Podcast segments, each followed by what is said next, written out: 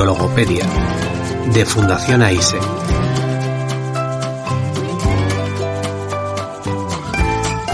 Con Jaime Paniagua.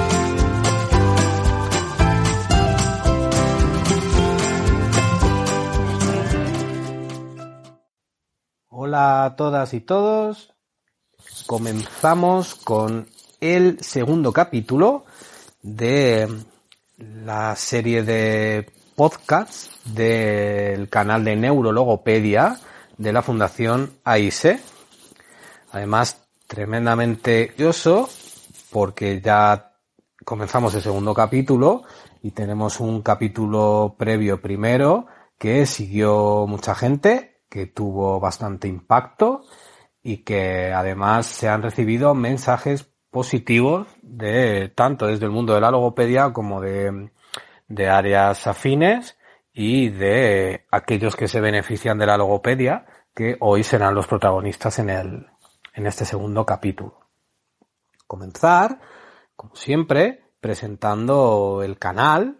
Eh, este canal eh, está englobado dentro del canal de neuroconciencia que podéis encontrar en iBox o en Spotify que mm, encontraréis ya capítulos eh, sobre neurofisioterapia, aunque, aunque esa es la denominación, realmente son capítulos que van de diferentes temas que tienen ver que ver con la neurociencia y que os animo a, a escuchar.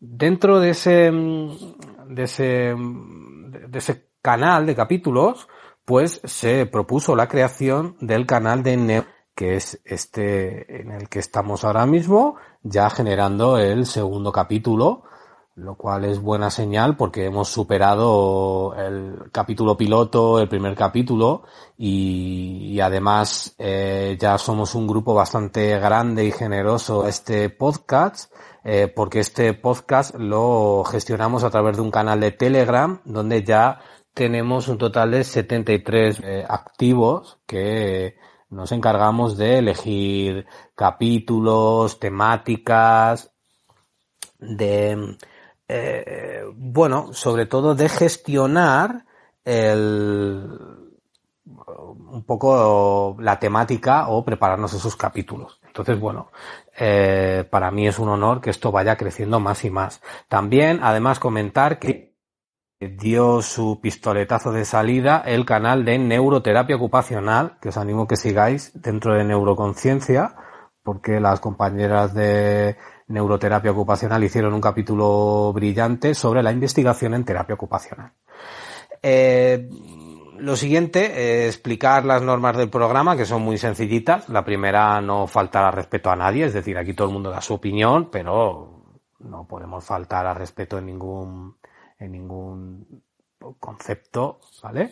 Eh, por supuesto, este programa se basa en, pues bueno, la neurociencia y el abordaje desde la evidencia científica o las mejores evidencias científicas disponibles. Entonces, evitamos promocionar eh, pseudociencia o aquellas metodologías que no están validadas o que consideramos que no tienen que o que pueden dañar de alguna manera a la ciudadanía por una praxis inadecuada.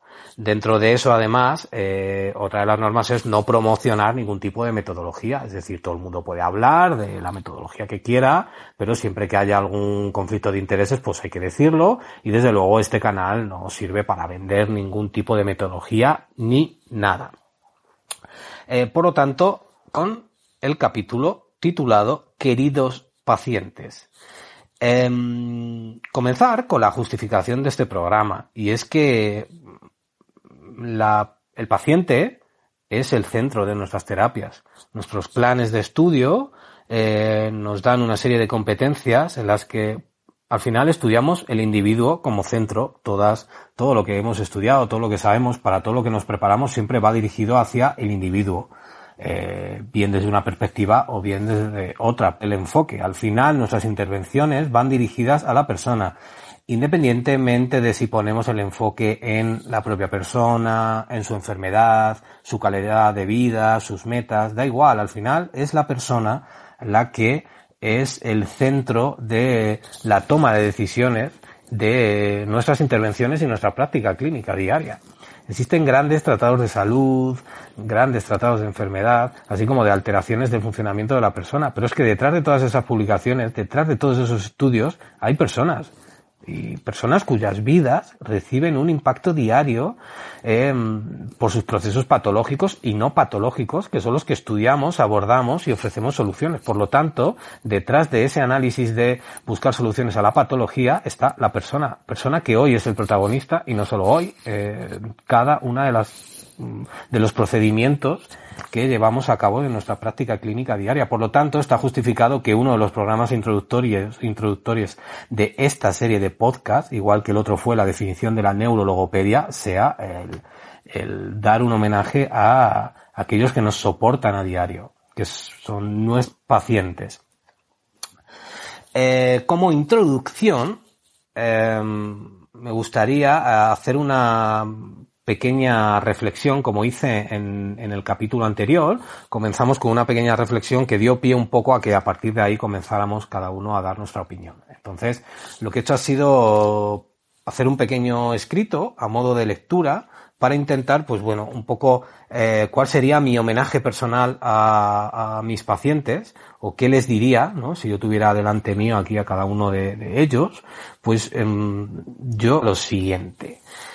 Y a ver si esto da pie a que cada uno, pues luego participe de su opinión sobre, sobre este, este programa.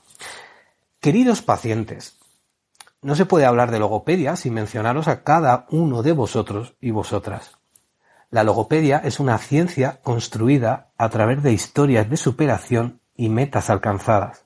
Eso no se nos puede olvidar. La logopedia nunca sería esa linterna que permite localizar palabras que en su día se perdieron o encontrar seguridad y placer para alimentarse sin el camino que nos proponen cada uno de nuestros pacientes, porque ese camino es conjunto. La logopedia y sus pacientes nos regalan un compendio de definiciones de nuestra profesión, porque cada camino nuevo es una nueva definición para nuestra profesión. Y es que es verdad que la valentía de los pacientes en un momento dado a enfrentarse a nuevos caminos y nuevos retos es los que al final nos permite ampliar nuestro ámbito de actuación. Cada camino nuevo que abrimos es una nueva definición de nuestra profesión, una nueva competencia que a lo mejor antes no se había explorado. La logopedia son hechos reales basados en personas. La logopedia son personas.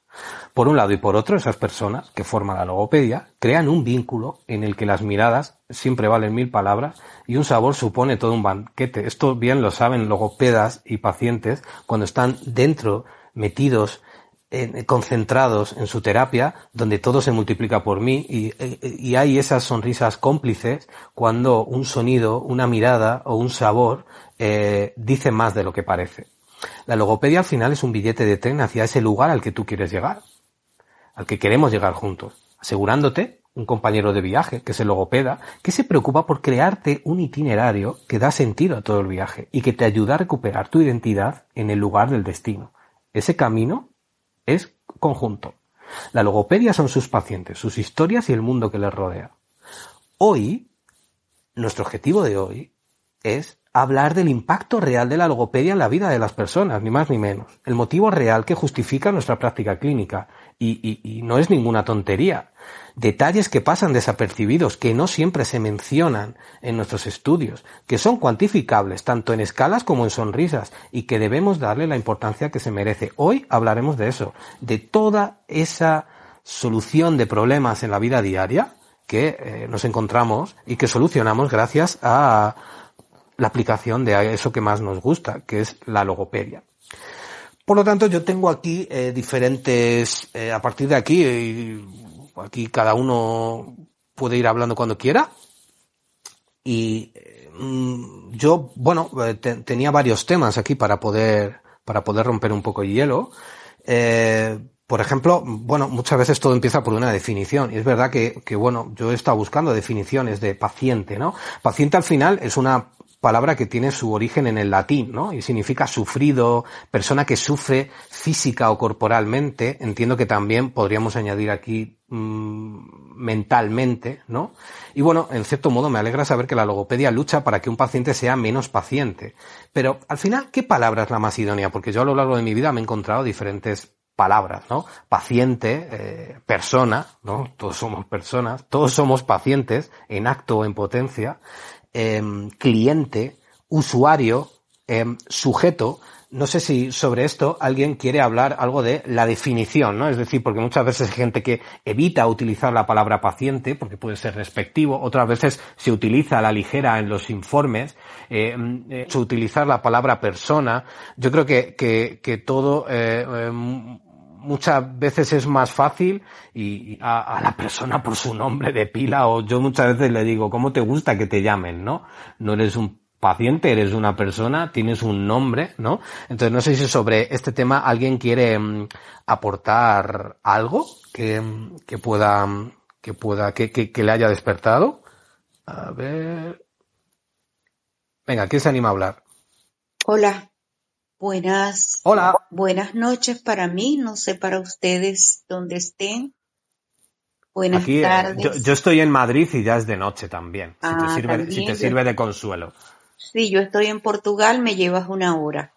Me parece interesantísimo, me pareció muy interesante cuando vi eh, eh, el título Queridos pacientes. Y, y, te voy a decir algo, Jaime.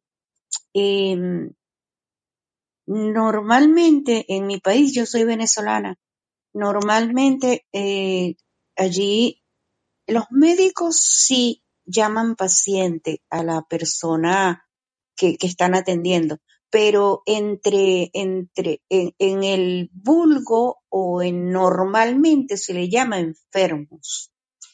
Eh, yo estoy en Portugal y soy paciente oncológico y cuando yo um, descubrí o escuché por primera vez esa, esa frase, paciente oncológico y no enfermo de cáncer, me, me, me me fue muy mm, afín y, y, la uso y la uso apropiándome de ella porque mm, tú dabas una definición de paciente y sí, exactamente, un paciente es una persona que está, si está quebrantada su salud, pues está sufriendo y, y de acuerdo al, al quebranto que estés, que esté eh, viviendo, pues es más o menor el sufrimiento. Pero igual hay un sufrimiento porque hay una pérdida y es la pérdida de la salud.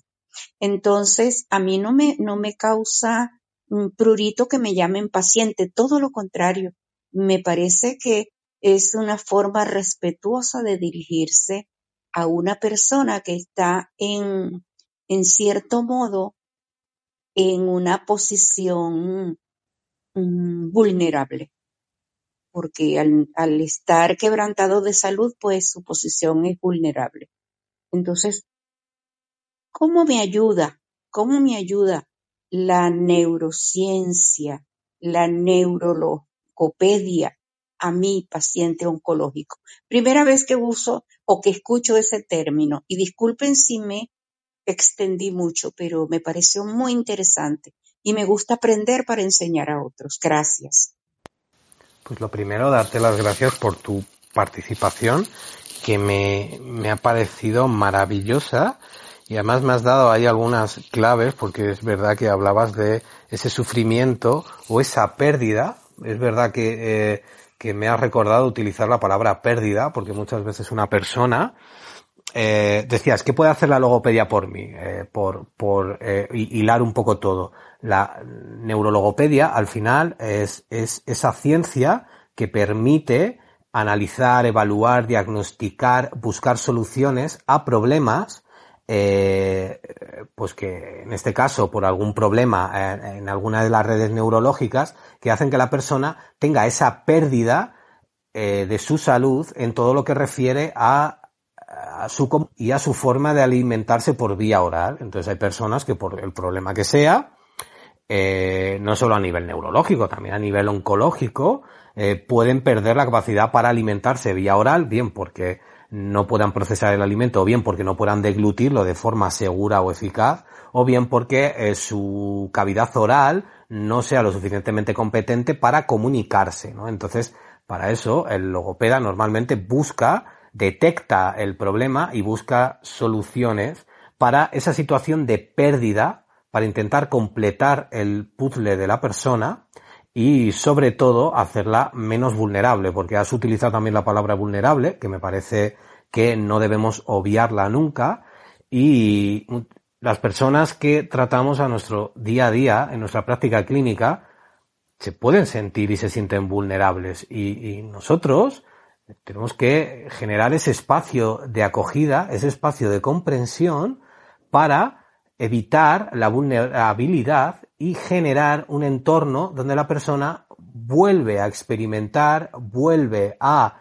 fomentar esas capacidades perdidas para poder estimularlas. Entonces, eh, creo que el concepto de pérdida y de vulnerabilidad no lo tenemos que olvidar nunca, porque hoy en día muchas veces pues estamos en un circuito de inmediatez, de redes sociales, compartimos historias, compartimos cosas, y nunca se nos tiene que olvidar que eh, existen personas que están en una situación de, de vulnerabilidad y tenemos que entender muy bien su historia, su vida, cómo, cómo, cómo está manejando su problema y acompañarle en esa vulnerabilidad y evitar muchas veces que el entorno que estamos generando para que la persona vuelva a recuperar sus funciones, pues no se extienda más allá de donde su vulnerabilidad le, le permita.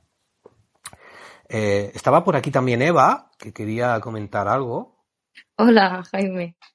¿Se me oye bien? Que es que estoy con el iPad y no sé si se oye bien. Perfectamente.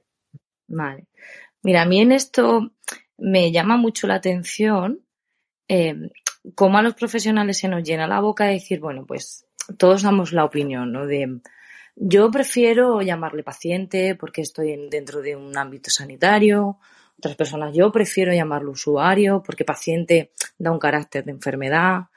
Eh, bueno, es verdad que la, la palabra cliente no, no, es, no es un término que utilicemos ni, ni, ni nadie quiera utilizar, pero lo que me llama la atención de esto es cómo somos los profesionales quienes decidimos qué término utilizar, cuando no somos los implicados. Realmente somos la persona que, bueno, que lo vamos a denominar o no, pero quien se siente paciente o quien se siente usuario son ellos. Entonces, no, no entiendo por qué perdemos de vista la opinión del paciente cuando además eh, estamos luchando por eso. Nosotros como logopedas trabajamos la comunicación precisamente para que ellos puedan expresar qué tienen dentro y cómo eh, de manera contraria, somos nosotros quien decidimos qué término usar. Yo es algo que a mí me ha llamado la atención y precisamente cuando tú sacaste el tema en, en el grupo, pues hoy he dicho, mira, pues voy a, voy a preguntarle a todos, a todos mis pacientes. Yo soy de las que usa paciente, ¿vale? Eh, y prácticamente todos me han dicho que ellos se sienten o que prefieren ser pacientes, porque no, no se ven desde el punto de la enfermedad, pero sí como me ha dicho hoy una de ellas, me ha dicho, Eva, yo vengo aquí como cuando voy al médico. Cuando voy al médico porque tengo una dolencia, quiero que me cure y tú me estás curando mi habla. Ella, por ejemplo, pues tiene una disartra. Entonces dices, yo vengo aquí a igual, a que me cures el habla. Estoy en un ámbito sanitario, no soy un usuario. Otra paciente, por ejemplo, me ha dicho, usuario, dice, eso me suena contraseña del, del email. Entonces, sí que ha habido alguna, algunos mm, de ellos que me han dicho, bueno, pues prefiero usuario. Pero lo que yo, lo que me llama más la atención de todo esto es lo poco, lo poco por lo menos, eh, cuando me surge a mí en mi entorno este tema lo poco que tenemos en cuenta realmente a la persona que, que sufre daño cerebral, en este caso, eh, lo poco que tenemos en cuenta su opinión. Sí, tienes, tienes, tienes toda la razón. Eh, la palabra usuario yo creo que está como más eh, utilizada en el ámbito de eh, centros sociosanitarios. Por ejemplo, es muy habitual dentro de, eh, cuando yo trabajaba en centros sociosanitarios, se utilizaba mucho la palabra usuario como una persona que utilizaba unos bienes, ¿vale? que allí eh, existían porque la persona eh, prácticamente durante un tiempo vivía o convivía en un centro y usufructuaba de alguna manera unas instalaciones. Por lo tanto, era muy, muy, muy habitual utilizar el término usuario, el término paciente. Yo, por ejemplo, es totalmente habitual utilizarlo en el ámbito hospitalario, ¿vale? Y el término cliente yo sobre todo eh, también lo detecto en algunos centros ambulatorios o cuando hablo gente con algún de, de, de, otros países a la hora de traducir algunas veces el término. El término sujeto, sobre todo yo lo he visto en, en investigación, ¿no? Pero bueno, yo creo que esto era un poco más también por generar un, un, un inicio, una, un punto de partida de, bueno, de quién estamos hablando. Estamos utilizando bien el término y es lo que tú dices. O sea, bueno, a veces es tan sencillo como preguntar a la persona, ¿no? Como yo te decía también al principio, bueno, ¿cómo quieres que te llame? Eh, ¿Cómo te sientes más cómodo? Yo tenía una profesora que decía, mira Jaime, desde el primer momento que tú haces una toma de contacto con una persona, en ese momento ya estás entrenando la comunicación, ya estás viendo el problema de comunicación y ya estás favoreciendo un puente de comunicación. Entonces, como tú muy bien dices, nuestro papel además al ser la comunicación es establecer ese espacio donde la persona se comunique libremente y se autodefina a sí mismo pues como quiera y, y, libremente, además de la manera que se siente, porque muchas veces cuando acaba el tratamiento la persona se siente de otra manera y se siente libre de autodenominarse de otra forma, ¿no? Entonces, bueno, me parece totalmente lícita cualquier definición. Eh, al hilo de esto, eh, después de, de, la propuesta de, de, las definiciones, pues yo hablaba en el grupo también de, os proponía hablar de, vale, pero nos encontramos una persona en diferentes ámbitos también. Y eso también, al igual que la definición, Muchas veces, como decíamos, la definición también ayuda a que la persona nos cuente cómo se siente, cómo está sintiendo su pérdida o cómo, cómo, se, cómo está sintiendo los cambios, como decía esa persona a, Eva, ¿no? Yo ahora eh, siento que, que, mm, que me estás curando del habla, ¿no? Por lo tanto, mi pérdida. Vale, al, al igual que las diferentes definiciones también nos pueden ayudar, también los diferentes ámbitos nos pueden, nos pueden bien ayudar, ¿no? Entonces yo voy, yo voy a cada uno cuando tome la palabra que hable de, de la parte que llevemos o de lo que quiera, ¿vale? la persona se le tenga que llamar de otra manera, sino porque en cada ámbito es muy interesante el contacto que tenemos con la persona porque el, el impacto de su pérdida o el impacto en su vida diaria va a ser muy distinto. Por ejemplo, una persona en el hospital no siempre tiene que empezar a detectar el impacto en su vida diaria del déficit que sufre, porque por ejemplo nos pasa con pacientes que han tenido un ictus, están en el hospital, todavía no han vuelto a casa, es verdad que han empezado a tener contacto con, con personas que van a verle, ya saben que tienen una fascia, ya saben que tienen un problema de comunicación, ya saben que tienen un problema de alimentación porque les están proponiendo adaptar la dieta, ya saben, bueno, ya saben una serie de cosas y ya saben que eso tiene un impacto en ellos, pero a lo mejor todavía no saben que ese, eh, el impacto que eso tiene en su vida, en su vida diaria, ¿no?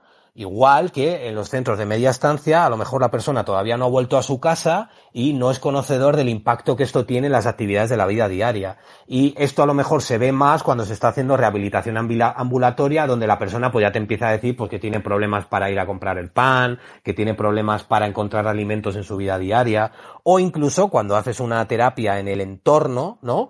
Que eh, ahí ves el impacto directo porque vas allí y ves cómo la persona se está enfrentando a problemas. Entonces, me parecía también interesante dentro de este homenaje al paciente hablar de, bueno, al paciente se le atiende en diferentes ámbitos y dentro de cada ámbito detectamos o, o, dentro de la comunicación se nos comenta eh, diferentes impactos dentro de la vida diaria, teniendo en cuenta que en situaciones, por ejemplo, hospitalarias, la persona eh, está en un momento muy agudo y cuando vuelve a casa a lo mejor no ha sido consciente de todo el impacto que es la diaria si hubiese eh, vuelto a su casa probable, ¿no? Entonces, sobre eso, eh, puesto que uno solucionamos y, y, y, y, disminuimos el impacto de los déficits en la vida diaria, como dentro de esos, esos ese impacto la persona que atendemos nos lo va a manifestar o lo va a vivir de una manera distinta y muchas veces el impacto total no se detecta, ¿no? Entonces, pues bueno, quería abrir también un poco esta posibilidad por si al animarse a hablar del ámbito. Entonces yo rompiendo un poco el hielo, yo trabajo en dos ámbitos, en el hospital y en, en el entorno de la persona. Entonces yo en el entorno de la persona trabajo directamente con el impacto que, que, que, que, está teniendo sus problemas en su vida diaria. Entonces, directamente me encuentro ahí el impacto, me enfrento a él y tengo que ofrecer soluciones para cosas reales que ocurren en, el, en la vida diaria.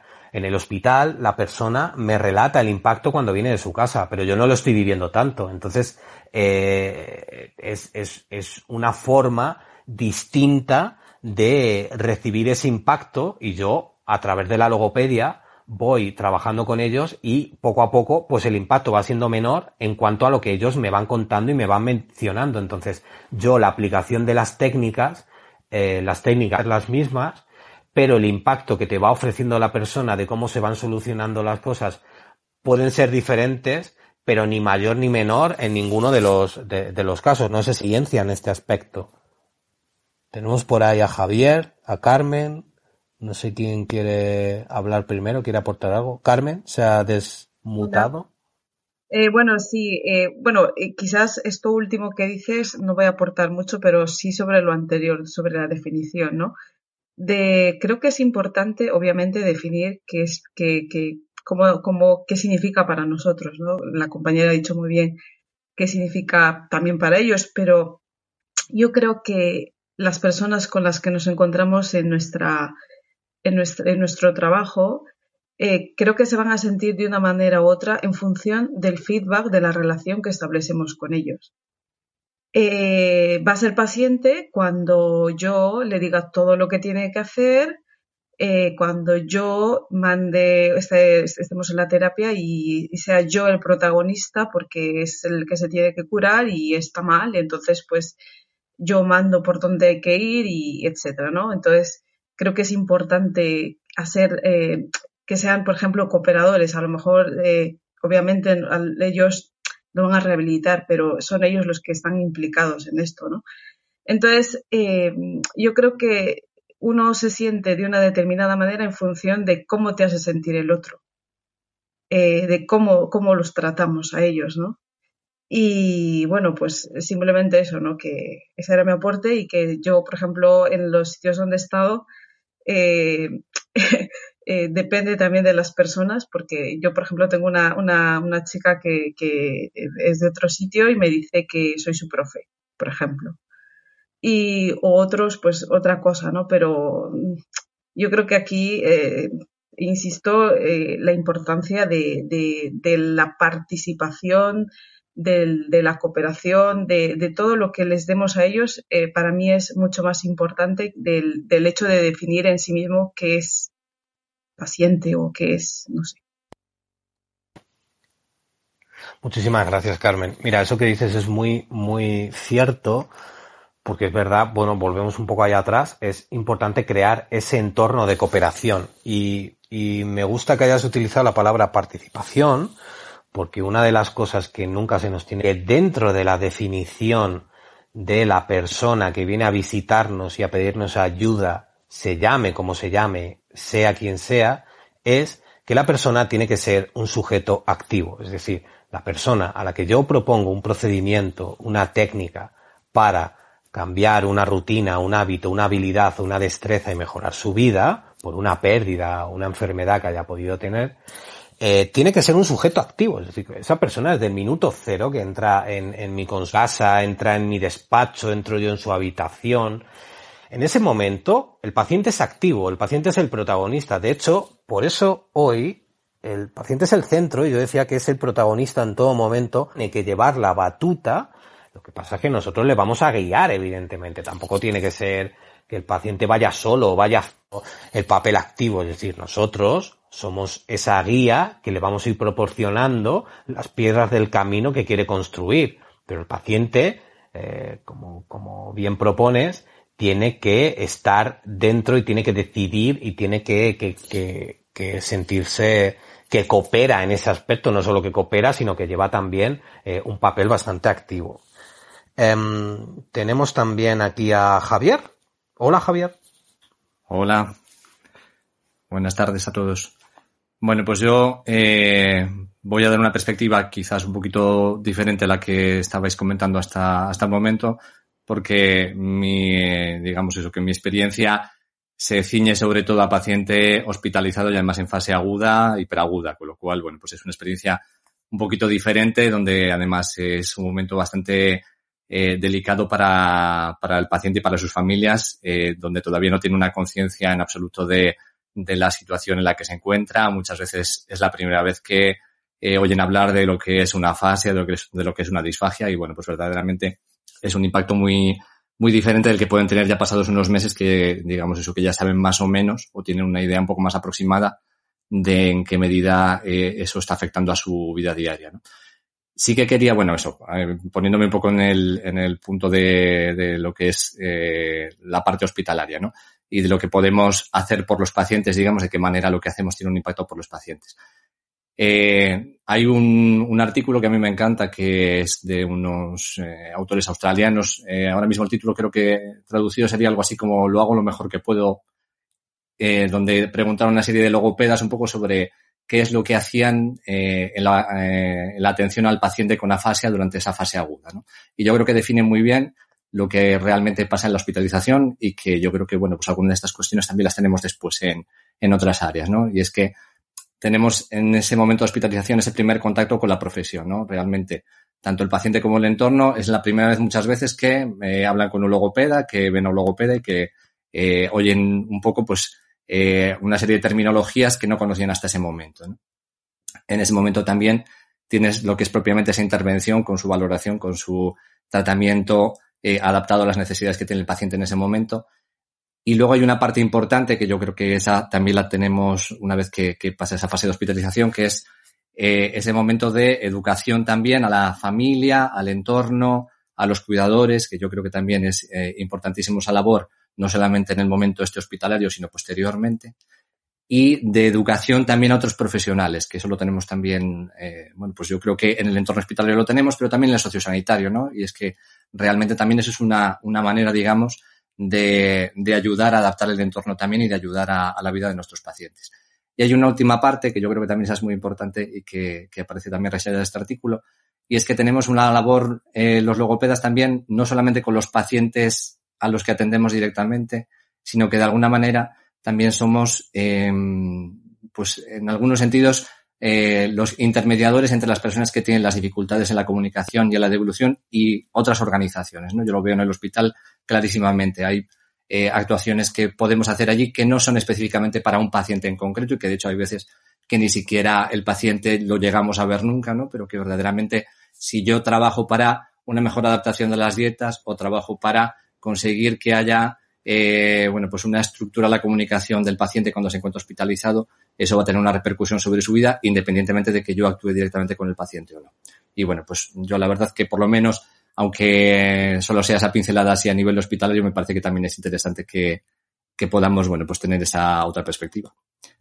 Muchas gracias, Javier. Me parece pacto, eh, para mí, esto es un punto de vista, ¿eh? eh me, me, voy del hospital. Yo para nada tengo la, el mismo tiene Javier. Mi, mi, participación en el hospital es muy, muy escueta. Casi eh, te vas de ahí, ojo, aquí hay un impacto doble. ¿eh?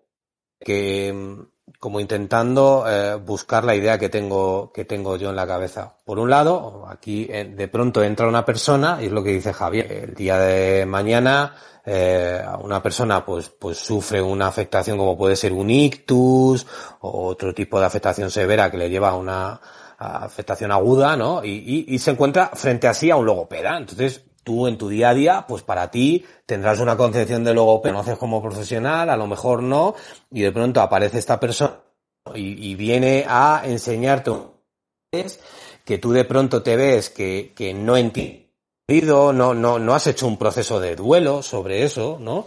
Entonces, en ese momento, el trabajo con la persona, un impacto y todas las intervenciones que dice Javier tienen un impacto directo en esa persona y en otras muchas, es decir, trabajas en el hospital, sepan detectar cosas y la persona sea menos vulnerable, educas a su entorno, cambias cosas, ¿no? Pero luego además hay otro, nunca se llega a ver, es decir, esa actividad hace que la persona que está en el hospital o en el centro sociosanitario de media estancia antes de volver a casa, toda esa actividad ha evitado un tremendo impacto. Es decir, hay un impacto invisible que nunca se llega a ver que la persona, es evidente que la persona también mejora por su situación espontánea, por su estabilidad clínica, pero se hace un trabajo muy chulo y llega un impacto invisible que nunca se ve. ¿Por qué hablo yo de este impacto invisible?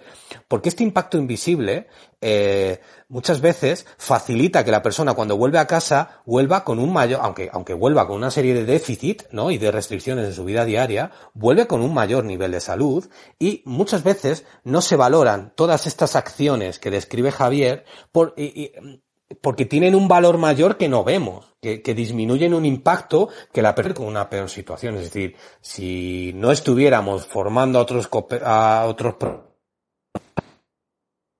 a un paciente, si no estuviéramos cambiando dieta,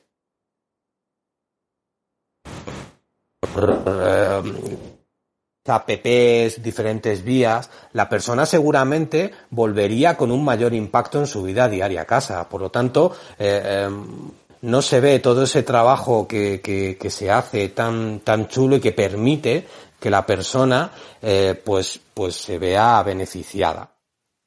Eh, ha subido por aquí Liliana. Cuentas, Liliana. Hola, buenas tardes. Hola. Bueno, gracias por esta segunda sesión. Yo quería, bueno, eh, agradecer la, esta, este segundo podcast y, bueno, estoy muy de acuerdo con lo que ha opinado bueno, todos los, lo que han, los que han participado y con lo que ha dicho Javier en concreto de la fase de hospitalización. Yo tengo la experiencia tanto con paciente hospitalizado en fase un poquitín más aguda y especialmente con paciente ambulatorio. Y creo que de tanto de una manera como otra, voy a utilizar la palabra paciente porque creo que nos une a todos, pero vamos, acepto cualquier posibilidad a ese respecto. Todas me parecen bien si la persona con la que vamos a trabajar está cómodo y a gusto. Em, a mí me parece importante como profesionales y de cara sobre todo a esta persona con la que vamos a trabajar, tener muy claro el modelo de intervención que queremos ofrecer. Y a mí me gusta mucho eh, desde el punto de vista hospitalario, donde yo trabajo, que vamos a trabajar en un entorno no natural, al que el paciente viene desde casa como si viniera al médico, intentar sacar lo que yo trabajo de Creo que es importante centrarnos en un tipo de intervención que sea completa, realista, negociada, y eso quiere decir que el paciente participe de manera activa, pero también que participe, que participe su familia y con un enfoque positivo. ¿eh? Y me gusta mucho tener en cuenta un modelo como si fuera una, cebolla en capas, en la que la persona con daño cerebral es el centro y todo lo que pasa alrededor se va abriendo en, circulitos, en capas alrededor. Y entonces alrededor estaría su familia, por eso es muy importante que la familia entre y participe de manera activa en las sesiones y comenten y nos cuenten los problemas que se encuentran de manera eso activa. Em, y para que eso tenga un impacto en la vida del paciente, y además eso genere una ola de impacto más allá. De manera que también otros entornos que no son puramente la persona y su familia muy cercanos, también se vean, mm, tengan esa repercusión.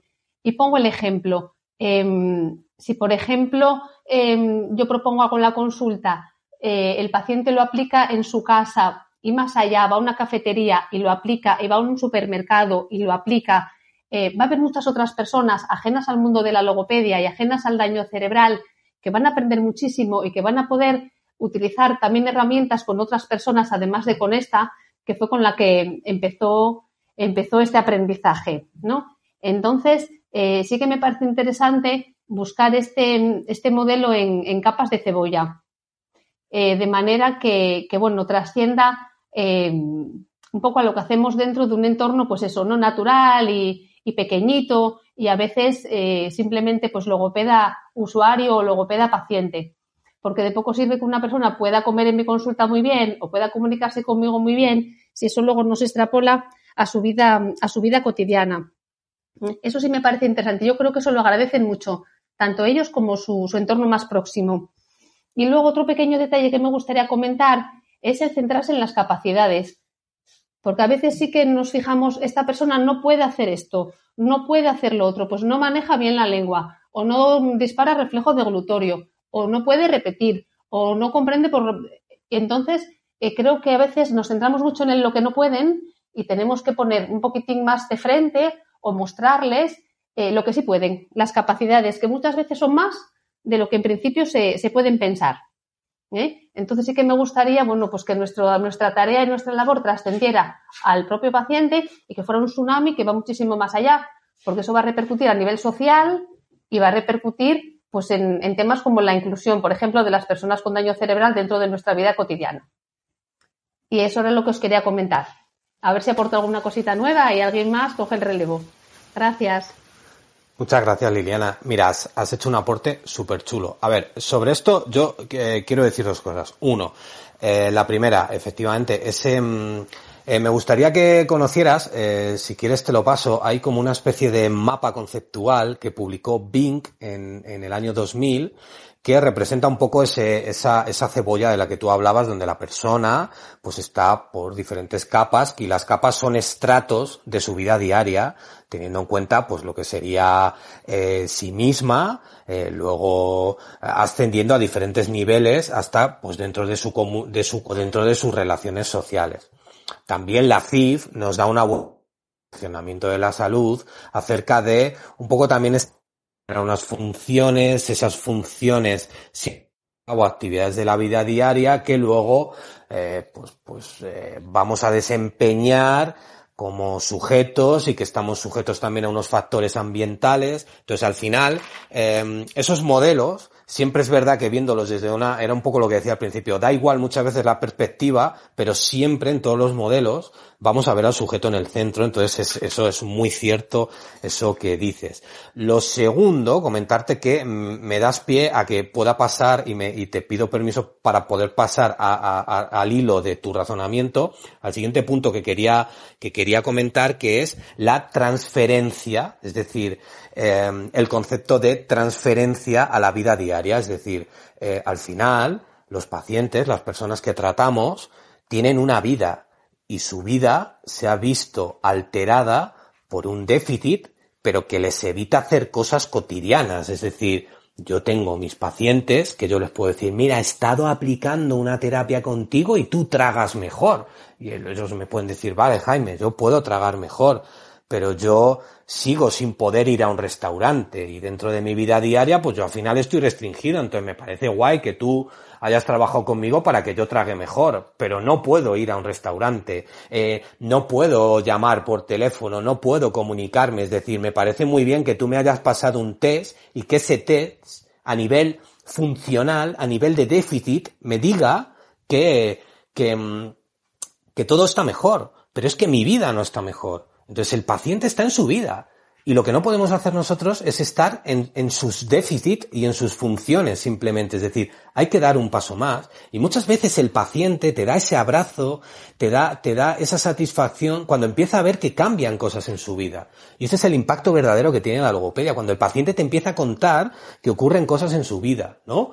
Eh, yo tenía unos ejemplos aquí, pues de, pacientes míos, por ejemplo, que he estado recopilando. Recuerdo una persona que dio su primer trago de agua. Es decir, su deglución fue mejorando, fue mejorando, pero hubo un momento en el que dio, se fue a la nevera, pegó su primer trago de agua y vino y me dijo, Jaime, mira lo que he hecho.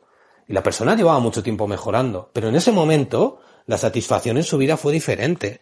Eh, recuerdo eh, un, paciente que fue mejorando hasta el punto de que consiguió leer eh, una lectura en la boda de su hija.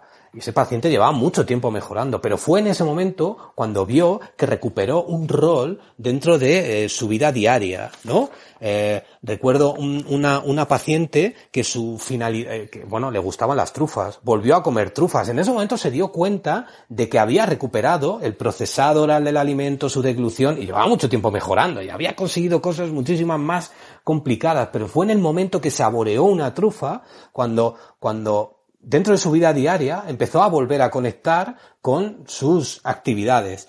Eh, recuerdo un paciente que consiguió cambiar una rueda y que dependencia para poder volver a coger el coche, a pesar de que su déficit de lenguaje llevaba mucho tiempo mejorando, pero no había sido capaz de organizar para hacer esa actividad.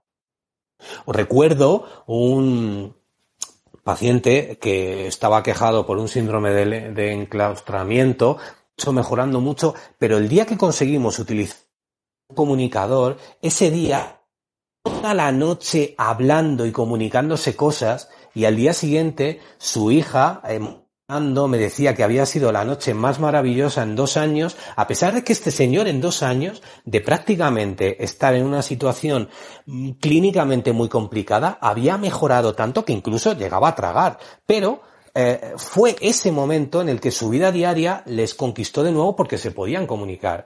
Entonces, es muy importante que tengamos en cuenta la transferencia. La transferencia, o conocida, por ejemplo, en algunos, eh, algunas metodologías se le llama pues como paquete de transferencias, eh, ese conjunto de técnicas, es decir, no podemos olvidar dentro de las técnicas logopédicas que utilizamos para mejorar el déficit, tenemos que tener también técnicas específicas para que haya una transferencia a la vida diaria. Eh, existen algunas formas, como pueden ser registros, registros ecológicos, es decir, muchas veces al paciente, todos los días, cuando le vemos, le preguntamos qué tal ha ido todo, cuéntame un poco, o si te he visto cada dos o tres días, cuéntame, vamos a registrar, a ver, ¿qué has hecho? Es importante sentarnos periódicamente con el paciente, cómo está su vida, eh, no que nos cuente su vida eh, y milagros, sino en cuanto a aquellas cosas que estamos trabajando de forma específica. Entonces, es muy importante y muy útil el uso de registros, por un lado. yo, por ejemplo, en mi caso lo utilizo mucho. Yo registro mucho su actividad en cuanto a lo que estoy trabajando para ver qué cambios está viendo en cuanto a actividades de la vida diaria. Por supuesto, todo aspecto que consigo en sesión, en consulta, no se queda ahí, es decir, se transmite en una pauta, es decir, yo con el paciente viene a verme durante un día, establecemos mediante un registro eh, cómo está su actividad de la vida diaria en cuanto al problema que estamos trabajando, buscamos en qué momento está y qué es lo que hay que trabajar, ¿no? Eh, por ejemplo, el lunes en el hospital estuve con una chica que quería volver a comer tortilla, habíamos estado trabajando, pues se trajo una tortilla y estuvimos buscando soluciones, maniobras para tragar, y de allí se fue con una tarea. Quiero que esto que has estado haciendo aquí, de esta manera, tú lo entrenes ahora todos los días. Y yo te voy a ir preguntando. Y vamos a ver si esto lo consigues ir metiendo en la vida diaria. Es decir, para la transferencia tenemos que registrar, tenemos que monitorizar, y por supuesto, tenemos que trabajar con la vida diaria de la persona. Es decir, ¿cuál es tu problema? ¿Vale? Pues yo voy a aplicar las técnicas de logopedia a tu problema específico. Es decir, yo ya veré cómo me las ingenio, pero nuestra sesión de trabajo de hoy va a tener un principio y un final donde hay un objetivo, que es buscar las maneras. Es decir, yo os contaba lo de la tortilla, a lo mejor no con todos los pacientes que te digan quiero comer tortilla lo vas a conseguir en un día. Eh, esto es un, un, ejemplo que os ponía puntual. Pero a lo mejor podemos dar una pauta para que empiece a entrenar cosas. Al final, el paciente se tiene que llevar estrategias para que dentro de su vida diaria cada vez que se repite infinitamente las funciones de aquello que va a hacer, tenga estrategias para, para mejorarla. Es decir, un paciente va a tragar 100 veces en su día a día pues eh, sus secreciones, el alimento que sea, pues tenemos que implementar esas maniobras que estamos trabajando en aquella actividad que va a conllevar la función que estamos entrenando. Igual con la comunicación. Entonces no quería perder el, la oportunidad de hablar de el concepto de transferir a la vida diaria aquello que estamos trabajando como logopedas, es decir, no simplemente que nos quedemos en la consulta de, eh, o sea, la gente se cree que muchas veces tú estás trabajando como logopeda en una consulta, la persona sale de ahí y simplemente hay una magia potagia entre lo que tú has estado trabajando y luego la actividad de la vida diaria. Y ahí me gustaría también recordar en este canal que las cosas que estamos haciendo eh, son cosas funcionales para la vida diaria. Entonces, eh, bueno, quería hacer referencia también a esto. No sé si sobre esto alguien quiere aportar algo.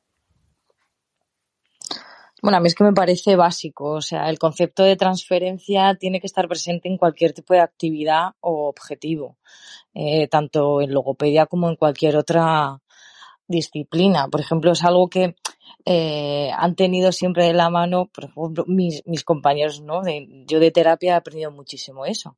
Sí que es verdad, ¿no? Que ellos tienen muy en cuenta siempre la palabra funcionalidad, entorno, transferencia Que, creo que son conceptos comunes a cualquier disciplina, es decir, tanto fisio como un neuropsicólogo, como el psicólogo clínico, el logopeda, todos tenemos que, que trabajar en base a eso, porque no nos sirve de nada trabajar en cuatro paredes, ya sea trabajar en entorno, que mucha gente confunde también, que eso es algo que algún día tendremos que abordar, que trabajar en el entorno no es trabajar con el entorno, son dos cosas distintas. Entonces, pero yo es algo que para mí es mi ABC de, del día a día. O sea, yo tengo que trabajar en un objetivo que por muy operativo que sea, se tiene que convertir en algo real. Ya sea bien el lenguaje, sea en devolución, sea en lo que sea. Porque al final, eh, cada persona, o sea, si algo nos caracteriza es, es la sociabilidad, es la, la interacción que tenemos unos con otros. Entonces, si, si, no, si no consigo que lo que yo trabaje eh, con el paciente en la sesión se lo lleve a casa, bien porque lo trabaje allí, bien porque lo trabaje a, a través de pautas, porque lo trabaje a través de vídeos, porque sé que soy consciente de que en muchas ocasiones no se puede trabajar en el entorno. Yo tengo la suerte de que sí lo puedo hacer, pero eso no implica que no se pueda hacer eh, con otras herramientas pero hay que tener en cuenta ese término. Para mí, no, no tenerlo presente me parece, a lo mejor soy muy tajante, pero es que me parece un error. Decir, es, es dejarte la rehabilitación coja. O sea, yo no me imagino un fisio que se plantee el trabajo de la marcha sin tener en cuenta, en, bueno, que es que aquí en, en el suelo este de fisio, que es fenomenal, donde no hay ningún distractor, lo hace genial. No se plantee, bueno, vamos a, a plantearnos cómo lo haces en la calle, cómo andas tú en la calle. Entonces, pues nosotros igual en comunicación, el paciente se puede comunicar conmigo, pero es que hay un entorno, tiene que interaccionar, tengo que diseñarlo de tal manera que esto salte afuera.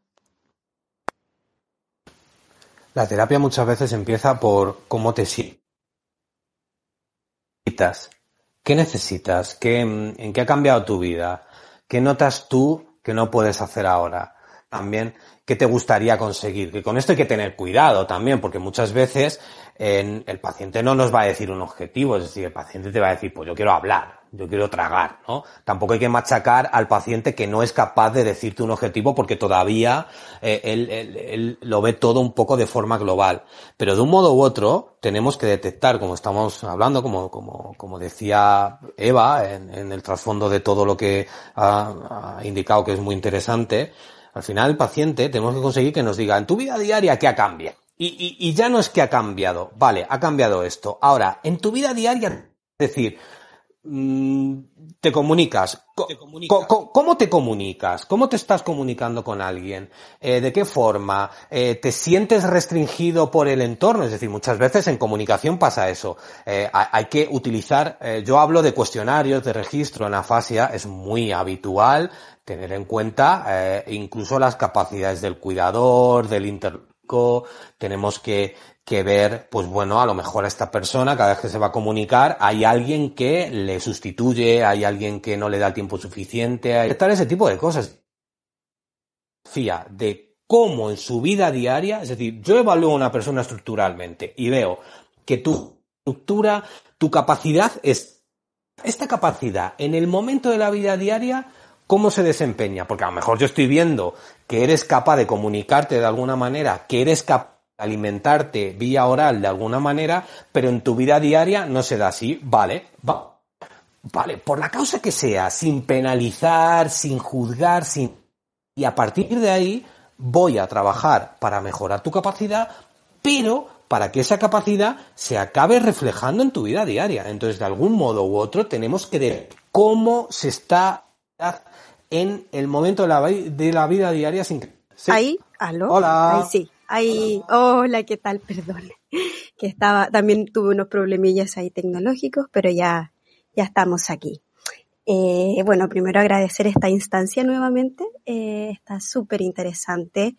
Eh, sobre todo, bueno, todos los puntos que los colegas estaban resaltando, pues también es algo que mm, se vive mucho o que, digamos, en mi práctica en Chile, eh, como logopeda ya, eh, lo vivencié, esta doble arista eh, con eh, hospitalización ambulatorio y eh, bueno, allá en Chile estoy diciendo hace 10, hace 6 años atrás, estaba muy metido el, concepto de la CIF y de cómo poder hacer nexos, ¿no es cierto? Cómo eh, nosotros somos un ente que mm, guía, ¿no es cierto?, a nuestros pacientes en su entorno, pero también les vuelve ese, ese poder como, como mm, ente activo y participativo en su comunidad. Entonces, bajo este, digamos, este concepto macro, en el hospital logramos hacer nexos eh, con atención primaria, que era donde también teníamos colegas que, que trabajaban, y en esa eh, dinámica, en esa red asistencial que creamos en realidad mm, desde nuestra necesidad al, em, digamos, al entorno más eh, cercano tanto de, la, de las comunas donde ellos vivían, em, nosotros logramos eh, generar reuniones con nuestros eh, pacientes y un poco ver en grupo qué era, cuáles eran las necesidades más primordiales. Em, y con eso también yo logré específicamente hacer nexos con residencias de adultos mayores para trabajar no solamente con mi, con mi paciente en particular en, la consulta ambulatoria, sino que también con el entorno en donde un poco yo podía manejarlo, ¿no es cierto? Eh, que era una fundación específicamente de, adultos mayores em, y lograr, mm, además de educar al, cuidador y que el cuidador también me, educara, ¿no es cierto? Porque ellos también son los expertos y, el mismo paciente también es el experto de su propia patología o de su propia em, nueva condición. Em, logramos ahí hacer un, nexo eh, muy interesante y ya impactaba no solamente al, al, eh, paciente eh, que yo con el que yo trabajaba, sino que también a toda la, comunidad de, adultos mayores y la verdad es que fue muy lindo trabajo.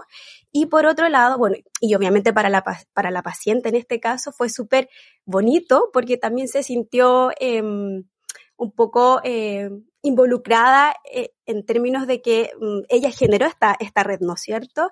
Y que yo pude participar ahí también con, sus con sus compañeros, finalmente son sus compañeros de, de vida y son su familia. Eso por un lado. Eh, y por otro lado, también logramos hacer redes específicas con, bueno, teníamos, empezamos a tener muchos casos de jóvenes eh, con accidentes de tráfico o yo recuerdo a uno en, particular que me impactó mucho, que era em, un chico andando en bicicleta de 19 años. Y me acuerdo que con él ahí, entre todo el equipo eh, transdisciplinario, eh, estuvimos trabajando muchísimo y él, para él lo más significativo era lograr cantar una canción que a él mm, le, gustaba muchísimo un grupo chileno. Y claro, coincidió que eh, yo también canto, así que eh, logramos ahí unir un poco de, desde la música, desde cantante a, cantante, eh, hacer un trabajo muy, muy bonito, digamos, más, más allá de la terapia como más rígida, ¿no? Eh, salirse un poquitito de, del esquema de, un modelo y, un poco desde la necesidad de él y desde lo que para él era más significativo. Y, logramos, yo recuerdo que él se dio de alta, le, lo dieron de alta el equipo con la familia y todos cantando y, y él súper em, emocionado porque una herramienta que él sentía que nunca más iba va a volver a, volver a, tener en su vida, eh, la logró ejecutar y, nada, fue, pero yo digo, esto fue un trabajo de seis, siete meses, entonces mm, para nosotros era como nuestra, nuestro paciente como, mm, como estrella, ¿no? Entonces también fue para él una motivación más, o sea, mi objetivo, ¿no es cierto?, era el tema de la comunicación, el tema de la deglución, para él era cantar. Y eso yo siento que también un poco mm, eh, em, mm, los mismos pacientes te van entregando herramientas que para ti, desde tu bagaje creativo, también lo vas asimilando y le vas ayudando a esa transferencia dentro, ¿no es cierto?, de este esquema de, de hospital, hospitalocéntrico. Eh, y ya, bueno, con este paciente en particular ya logramos hacer red en atención primaria y él ya siguió su, su rehabilitación en, en, su comunidad, eh, digamos, y no, ten, no tenía que ir constantemente en ambulancia al box, digamos que por lo general es un poco más alejado eh, o un poco más eh, costoso, digamos, llegar y, y, todas las redes que se tienen que activar versus tener el, el, el, centro de salud que queda, le quedaba a cinco minutos. Así que, bueno, eso, también un poco hacer, entender que también la terapia mmm, tiene que tener un sentido para, para los pacientes y cómo también eso a ellos un poco los empodera, les ayuda al, al, nexo de la participación eh, y nosotros también un poco somos, los dejamos a ellos, ¿no es cierto? Mm, ser mm, o o volver a, um, a significar también su rol dentro de la comunidad y, y dentro también de, de, su reinserción nueva, con esta nueva condición. Eh, bueno, eso, yo tengo esos dos casos, bueno, tengo, hay muchísimos más, pero, pero esos eran como los más, los que a mí me, mm, digamos, mm, me, me fue muy grato porque vi a mis pacientes muy gratos y, y, que yo siento que les dio como un leitmotiv, una, una motivación mucho más allá que, que la propia terapia en sí. Eh, y nada, fue como finalmente empoderarlos eh, y, y, y, vamos, que yo siento que fue mm, tan pequeñito, pero fue como con tanto amor y con tanta complicidad entre, entre nosotros que, uff, no sé, yo me, emociono muchísimo con, con, lo que uno puede lograr como terapeuta eh, para nuestros pacientes. Eso. Muchas gracias. Gracias a ti. La terapia siempre tiene que tener la persona, pero también la terapia tiene que ofrecer el sentir a la persona que la ejerce. Es decir, la persona que empieza a hacer terapia, ¿qué va a conseguir? El paciente empieza a sentir que esa terapia da para cosas. Y es ese punto en el que el paciente viene y te empieza a demandar, te a solicitar, te empieza a contar cosas que ocurren en su vida y te empieza a proponer cosas. En el que el paciente dice, claro, la logopedia es esta, la logopedia es esta cosa que me permite conseguir este tipo de cosas. Recuerdo, eh, reciente, eh, una paciente que fue mejorando mucho. Estos pacientes que eh, yo tuve la suerte de ver desde un momento muy, muy, muy agudo donde prácticamente no había lenguaje y fui acompañando y es que su afasia mejoró una barbaridad. Pero en todo ese camino ella estaba triste. Ella estaba triste porque al final del día eh, no podía hacer una cosa y ella todavía no me lo había dicho y lo descubrí. Resulta que ella siempre leía un cuento a su, a su nieta, ella viajó a Madrid por todo este tema y tal, entonces ella siempre tenía costumbre de leer un, un cuento a su nieta. Eh, su, su dificultad le, le evitaba hacer eso y ella se sentía vulnerable, sentía una pérdida, sentía una pérdida grande y su lenguaje mejoraba una barbaridad, es decir, cualquier persona, pero bueno, pues si estás muy bien, tal, no, no estoy muy bien, en el momento que ocurre esto, yo me veo vulnerable y me vengo abajo. En el que eh, consiguió leerse por primera vez el cuento y leérselo a su nieta, ese momento hubo un antes y después. Y uno dice, realmente ha habido más cambios excepcionales en ella antes de que se dio ese hito, pero ese hito fue el que disparó el decir, la terapia me está provocando este cambio, esto, otro, esto, otro, y a partir de ahí vinieron objetivos mucho más grandes, la calidad de vida mejoró, todo cambió, uno fue consciente de que se estaba sintiendo mejor y eso también a las capacidades que en aquel momento no veía. Por lo tanto, la terapia ofrecer ese sentido a la persona. Las conclusiones que sacamos hoy es que eh, todo aquello que trabajamos tiene un protagonista, que es nuestro paciente. y desde luego tiene un centro y tiene un objetivo que es su vida. Por lo tanto, nuestras terapias no son procedimientos para conseguir cambios a nivel de déficit o cambios estructurales. Es decir, son procedimientos que en su conjunto facilitan la vida de la persona y hacen que las enfermedades o las situaciones tengan un menor impacto en su vida diaria, en su calidad de vida y en la recuperación de un rol significativo como personas. Entonces, al final, nuestra aplicación de la logopedia, la logopedia en sí misma, decíamos que son personas que no son hechos reales, son cada una de los procedimientos que hacemos tienen un impacto en la participación. Procedimientos que bien podemos aplicar en la persona directamente o procedimientos que podemos aplicar de manera indirecta y que nunca tenemos que dejar de hacer. Es decir, cuando un logopeda, una pedagogía a un cuidador, está impactando en la vida real de sus pacientes. Cuando un logopeda hacer una mejor derivación o evitar comorbilidades, está ayudando e impactando en la vida del paciente. Cuando un logopeda comparte información en redes sociales porque quiere escribir algo, quiere compartir algo que ha aprendido, está haciendo pedagogía y está cambiando la vida de las personas. Al final, cualquier acción, cualquier procedimiento de la logopedia va a ir como un tsunami, como un aleteo de una mariposa, muchísimo más allá y va a generar un cambio en la vida de las personas. Entonces yo, esta sería mi conclusión final que yo quería aportar a raíz de lo que he estado escuchando. No sé si alguien quiere hacer alguna conclusión final también, hacer algún aporte. O si queréis, despedimos directamente el programa porque ya os veo calladitos y yo creo que ya eh, habéis hecho ahí aportes más que suficientes.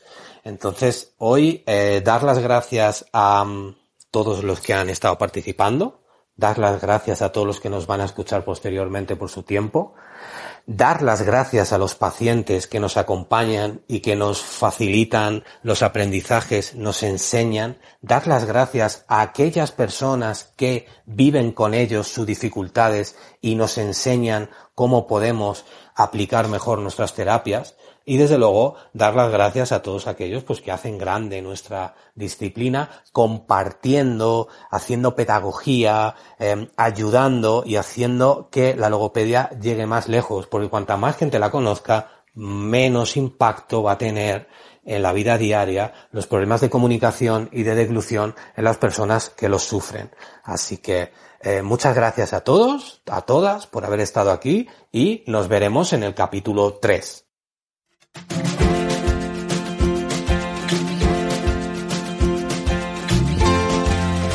Esperamos que os haya gustado este episodio, no dejes de seguirnos y de participar. Nos vemos en el siguiente.